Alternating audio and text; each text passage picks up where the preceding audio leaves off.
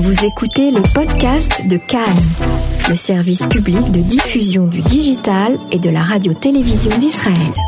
Dan Groover, voilà le genre de nom qu'on a déjà entendu, qui nous dit quelque chose, dont on sait qu'il y a forcément une connotation artistique derrière, et forcément quand on pose une photo dessus, on a la réponse immédiatement.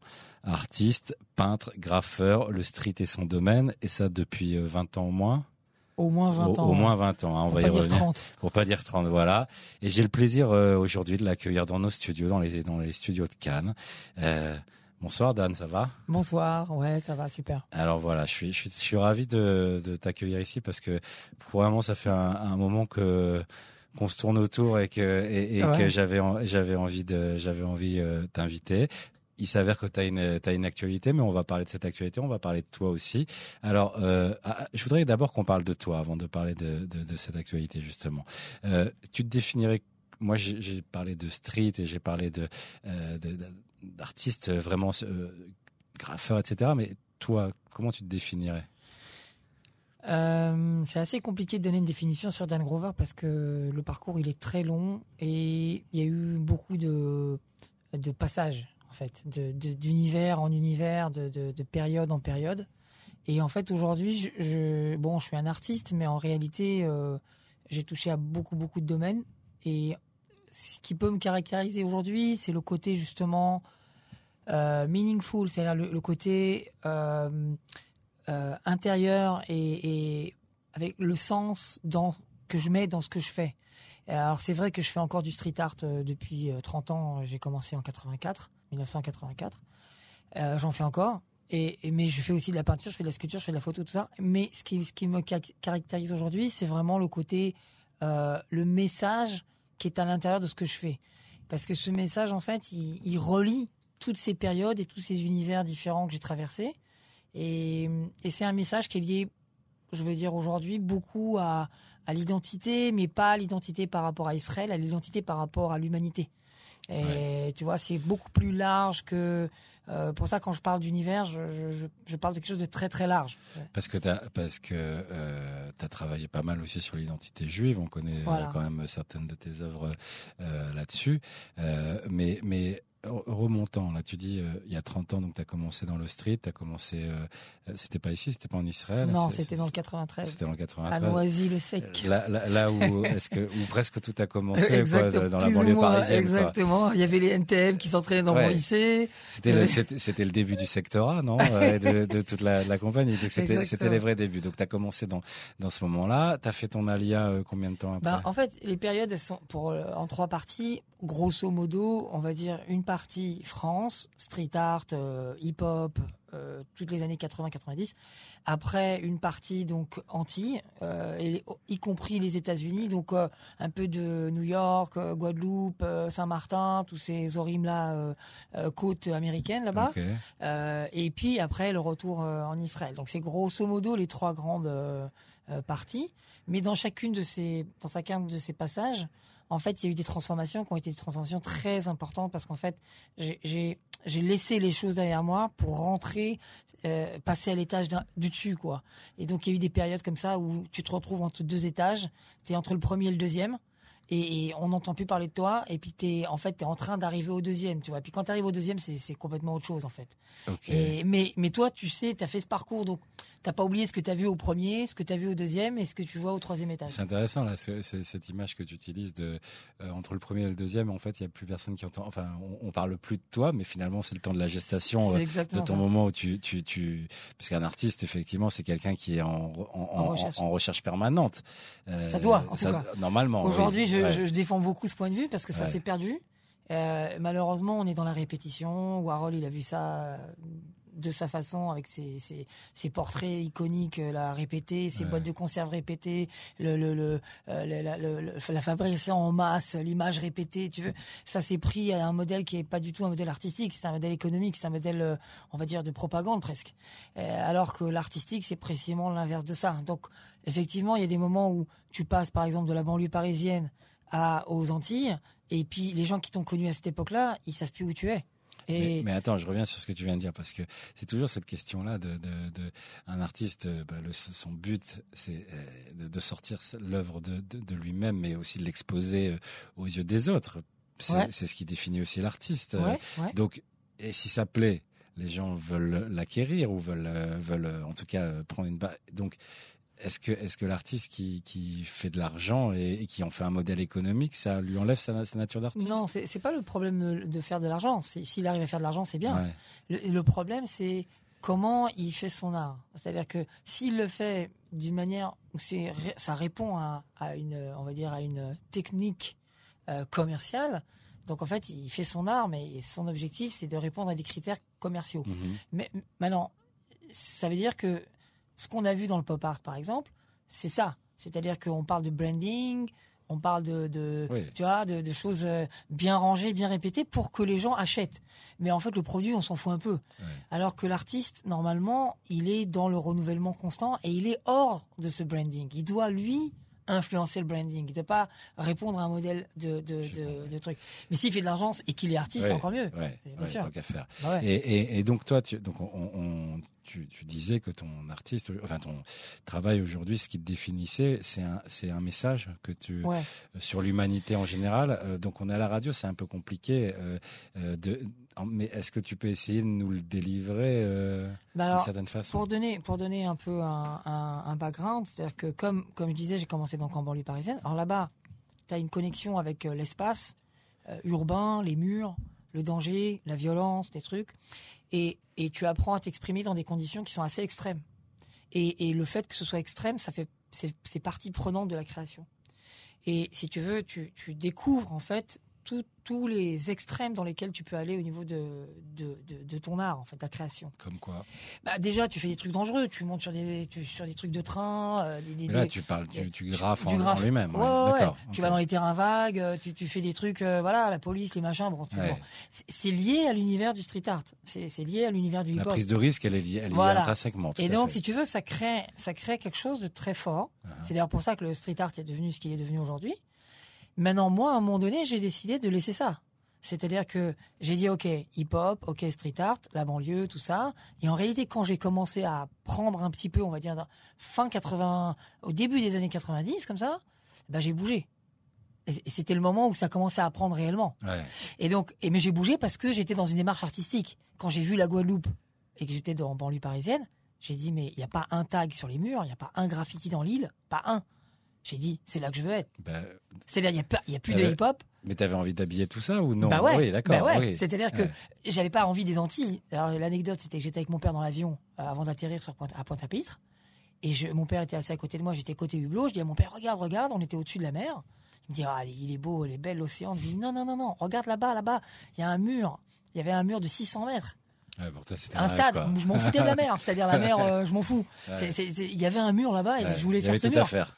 Ouais, et c'est pour ça que j'ai laissé derrière. Et en fait, chaque passage, même quand j'ai laissé les Antilles pour venir en Israël, en fait, j'ai laissé les Antilles et les mecs me, me cherchaient pendant des années, mais où Ouais. t'es passé?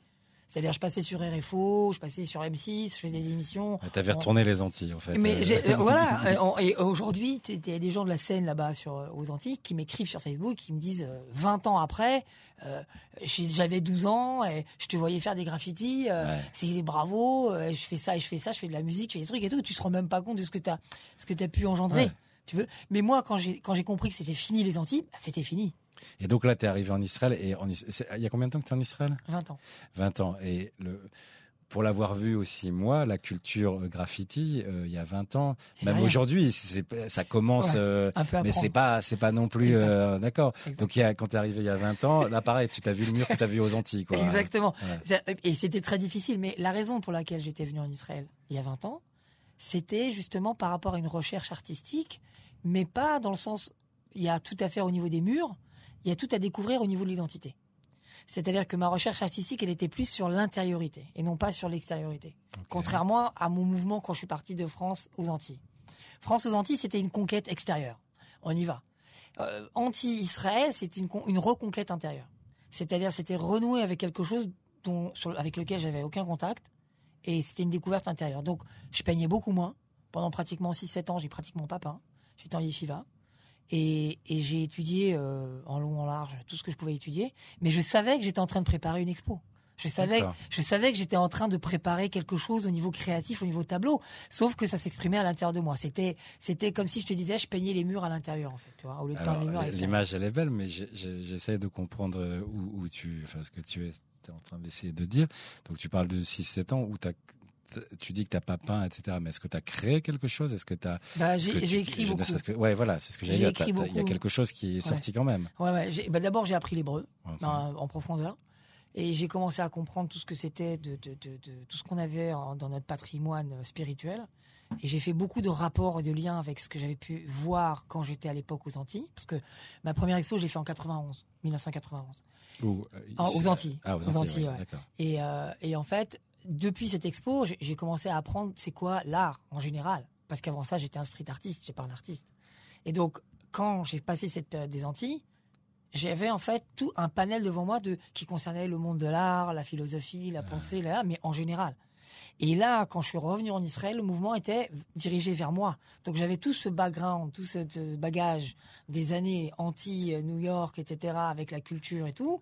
Et je pouvais le transposer avec ce que je découvrais au niveau de l'identité juive. Donc, euh, donc c'est ce que c'est- là où je voulais en venir. Donc, tu, tu dis que c'était beaucoup plus intérieur, c'était lié à l'identité. Donc, au départ, euh, en plus, tu es en yeshiva euh, à ce moment-là. Donc, je suppose que tout ton art est tourné aussi vers euh, une identité, vers l'identité juive. Ouais. Bah en fait, le, le premier projet que j'ai fait après les 7 ans de, de yeshiva, c'était un projet sur les lettres. Et ça m'étonne pas parce que j'étais déjà amoureux des lettres dans le graffiti. Donc j'ai fait des, j'ai peint les 22 lettres euh, hébraïques. Ouais. Et ça m'a pris deux ans et demi. J'ai fait que ça. Donc euh, j'étudiais à peu près 6 heures par jour, euh, par tous les jours. Et je faisais des esquisses. Et j'ai trouvé quelqu'un qui m'a aidé, qui m'a sponsorisé le projet pendant deux ans et demi. Il m'a payé mon atelier à Nachlaot, à Jérusalem. Et donc j'ai fait ce projet des lettres. C'était mon premier projet. Mais quand je suis sorti avec ce projet qui est né à l'intérieur, qui est né dans l'étude, etc., je me suis confronté à un nouveau monde qui était celui que je connaissais d'avant, mais qui lui ne connaissait pas de quoi je parlais en fait. Donc je me suis retrouvé avec un langage intérieur face à un monde qui connaît l'expression artistique extérieure, telle qu'on la Mhm. connaît. euh, Voilà. Mhm. Donc j'ai eu une certaine confrontation qui était assez, assez difficile d'ailleurs, parce que j'ai fait deux, trois projets qui étaient vraiment axés sur la pensée juive en profondeur. Je précise que quand je peins des lettres hébraïques, on voit pas de lettres hébraïques. C'est-à-dire que je peins pas, je peins pas l'extériorité de la lettre. Je peins le sens profond de la lettre. Donc il y a une image qui représente le sens profond Ouais. de la lettre. Je suis pas là pour expliquer aux gens c'est quoi Aleph bête et montrer une- la, la lettre bête. Ça, ça, c'est pas pour moi. On n'a pas besoin d'étudier 6 heures par jour pendant deux ans et demi pour euh, pour faire ça. Mais c'était vraiment arriver à saisir l'essence des choses, l'essence euh, euh, du, du chiffre, de la lettre, le chiffre 7, etc., le chiffre 2, que- leur sens, pourquoi il est lié aux bêtes, etc., tu vois. Mhm. Et c'est ça que je transmettais dans mes, dans mes, dans mes messages. Ok. Et, et donc euh, là, on arrive. Enfin bon, je, je, fais un raccourci parce Ouais, qu'on ouais, peut ouais. pas, faire 30 ans en, en 20 minutes, évidemment, comme ça. Mais et donc là aujourd'hui, donc on revient au début donc de cet entretien où tu disais, je travaille beaucoup sur l'identité, mais cette fois pas, pas l'identité forcément juive, puisque c'est un travail que Plus que- universel, voilà, ouais. mais beaucoup plus universel. Ouais. Donc c'est c'est-à-dire que que comme j'ai été confronté à cette difficulté de communiquer à l'extérieur euh, euh, cette intériorité, euh, alors, alors j'ai dû trouver un, un moyen de m'exprimer pour que les gens me comprennent.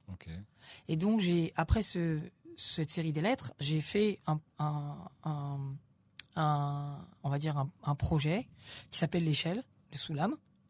Et euh, cette échelle, en fait, c'est ça son objectif. L'objectif, c'est de redescendre après ces sept ans d'études, redescendre et remonter, mais de manière à prendre les gens avec moi, de leur parler en fait, de pouvoir me faire comprendre et qu'ils puissent me comprendre. Parce que euh, le langage que j'ai pu développer pendant les années où j'étais en yeshiva, en fait, il était beaucoup trop technique et beaucoup trop compliqué. Et les gens n'ont pas les, n'ont pas. Là, là, tu voulais élargir un peu le, ton, ton Voilà. message, enfin ce que tu, ce que tu transmettais, tu voulais qu'il parle à plus de monde. Voilà. Ouais. Et tout mon, ba- tout mon bagage que j'ai pu acquérir avant de venir en, en Eretz Israël, en fait, c'est mélangé avec le bagage que j'ai acquis en Eretz Israël pendant mes sept premières années, sept, huit premières années. Et j'ai créé ce projet qui s'appelle l'échelle. Et, en fait, ce projet, c'est en fait un langage universel qui parle de valeurs, qui parle de notions universelles, mais dans un langage que les gens peuvent comprendre. D'accord. Alors, est-ce que c'est c'est ce travail-là justement qui est exposé en ce moment euh, Alors, ce qui est exposé en ce moment, c'est en fait euh, la continuité de mon alia à Tel Aviv. Parce que j'ai fait quand même 20 ans à Jérusalem. L'échelle, c'était à Jérusalem. Et là, il y a 8 mois, je suis passé à Tel Aviv. Et moi, je considère que c'est comme si j'étais passé dans un autre pays, en fait. J'ai vraiment fait l'alia à Tel Aviv. Ouais, c'est intéressant dans ce, dans ce sens-là, c'est intéressant. Parce qu'en fait, parce qu'en fait, c'est réellement une alia dans le sens où je vais vraiment en bas de l'échelle et, et je retrouve des choses que j'avais laissées il y a 25 pour ans toi, en Tel. Aviv, c'est le bas de l'échelle. Oui, mais pas dans le sens que Oui, je pas, pas, c'est pas pas péjoratif. péjoratif. Oui. Parce qu'en réalité, le, le bas de l'échelle, c'est ce qui soutient l'échelle. Ouais. C'est-à-dire que cette échelle, dans la vision de Jacob, elle est mutsav arza, ce qui veut dire elle est posée fortement par terre. Et une échelle qui est pas et une échelle qui est pas posée par terre, elle est Ouais, dangereuse. ouais. Elle- tu peux pas t'élever dessus. Et donc Tel Aviv, je vois ça comme comme un moyen de, de oh, f- fonder tout ça, unifier tout ça. Justement parce que les gens ont une vision très universelle, très ouverte, très euh, de partage, de, de, de curiosité, etc., etc. Donc je viens avec tout ce bagage-là et je trouve des gens comme ça. Et, et en fait, ça, c'est ça qui fonde l'échelle. Et donc Ouais. j'ai créé une communauté. Ouais. Vas-y, vas-y. Ouais. J'ai créé une communauté euh, et j'ai créé un nouveau projet qui est la continuité de l'échelle, qui s'appelle Beyond the Walls, c'est-à-dire au-delà des, des murs. Ouais. Donc on peint plus sur les murs ou sur des toiles, on peint au-delà. Et les murs, c'est pas que les murs, euh, les murs, c'est aussi les murs de la pensée, des communautés, des différences religieux pas religieux, euh, euh, croyants pas croyants, euh, Tout ce qui nous sépare, en fait. voilà, Ouais. juifs pas juifs, etc. C'est euh, intéressant dans l'époque dans laquelle on vit en Israël en ce moment. bah ouais, parce qu'en fait, si tu veux, le but de l'échelle, en réel, c'est de connecter euh, entre deux choses opposées, en fait, Mhm. entre le ciel et la terre. Un pont, il connecte entre la terre et la terre. Une échelle, c'est entre le ciel et terre. Mhm. Et donc une échelle entre ciel et terre, elle, elle fait une connexion entre deux choses qui sont littéralement opposées. Et aujourd'hui, le fait d'être venu à Tel Aviv, c'est ça que je fais. Donc j'ai créé une communauté d'artistes avec un projet qui s'appelle Beyond the Walls. Et ce projet, donc, en fait, on commence ce projet par une série d'expositions dans laquelle je veux euh, montrer euh, aux gens qui connaissent un peu le street art à Tel Aviv que les gens qui font du street art, les jeunes gens qui font du street art à Tel Aviv, ce sont aussi des artistes. Ouais. Donc de la même manière que moi j'ai pu faire mes premières expos dans les années 90, je vais d'abord montrer aux gens, eh, eh, eh, sachez que les gars, c'est des artistes. Et une fois qu'on est dans ces expositions, j'expose mon projet qui consiste en fait à essayer de transmettre ces valeurs à travers l'art, mais dans toutes les strates de la, euh, de la, de la société. C'est-à-dire dans Mhm. l'éducation, dans le high-tech, euh, D'accord. dans la Zviva, dans, vois, l'environnement, etc. Do- Donc là, on a, c'est intéressant parce que c'est c'est ce qui était important aussi euh, dans cet entretien qu'on a ensemble de, de faire, de découvrir euh, qui est Dan Grover aussi à- de, de, de l'intérieur justement du message que tu essaies Ah de ouais. délivrer, ce qui nous amène et, et on va devoir finir malheureusement parce que le temps nous est compté, mais ce qui nous amène à l'exposition. Voilà. Donc justement là dont tu viens de parler, euh, cette exposition, elle a commencé déjà. Oui. Elle dure, euh, elle dure jusque quand Jusqu'au 23 octobre. Jusqu'au 23 octobre. Et Voilà. c'est- Et, tu peux nous dire où, où, euh, C'est au spot Hostel, à Rehov Taroucha, euh, la rue Taroucha 3 au Namal, ok. au Namal euh, Tel Aviv. Et euh, on a pendant la période de Sukkot, un peu avant Sukkot et pendant Sukkot, on va développer un projet qui s'appelle Soukart. C'est-à-dire que je- j'ai demandé qu'ils construisent une souka, parce que je l'ai déjà fait à Jérusalem en face Uh-huh. du Kotel. Et on va, on va bomber la souka euh, de l'extérieur avec tous les graffeurs. Bon, maintenant les gars, ils sont aucun rapport avec Sukkot, ils ont aucun Ouais, rapport avec rien, quoi. Mais ils viennent graffer quoi. Euh, ils vont venir, ils vont venir graffer. Ça c'est quand exactement? Ça, ça se passe le 15 et le 16. 15 Le et 16, 16, ouais. euh, donc 15 Octobre. et 16 octobre Voilà. euh, à une heure précise. euh, Oh, je pense euh, début d'après-midi, comme ça. euh, Début d'après- euh, ouais. On donnera, on donnera les liens de l'événement, etc. sur euh, au moment où on diffusera cette émission.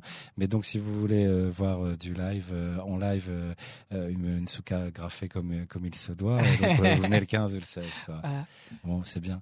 Euh, Et après, il y a une autre expo. En fait, on est là-bas pour trois mois au Spot Hostel. Donc, on a là une expo de quatre artistes du groupe. Après, quatre autres et quatre autres. Et ça dure jusqu'au mois de décembre. ok. Donc, et c'est open euh, 7 stream Verba, quoi. 7, 7 jours sur 7 et 24 heures sur 24. Il y a du monde, vous pouvez venir voir les tableaux. Et il y a un petit shop, il y a une partie galerie. Enfin, c'est un très bel espace en plus. Donc voilà, quoi. Bon, bah, merci beaucoup, Dan. On, euh, on espère que bah, il y a déjà du monde qui est venu et on espère Ouais, que c'est- qu'il y aura encore plus de monde qui viendra Merci, euh, et découvrir ton travail, découvrir aussi celui des, des artistes avec qui tu, tu exposes. Merci, Dan. merci beaucoup. Au revoir. Bye bye.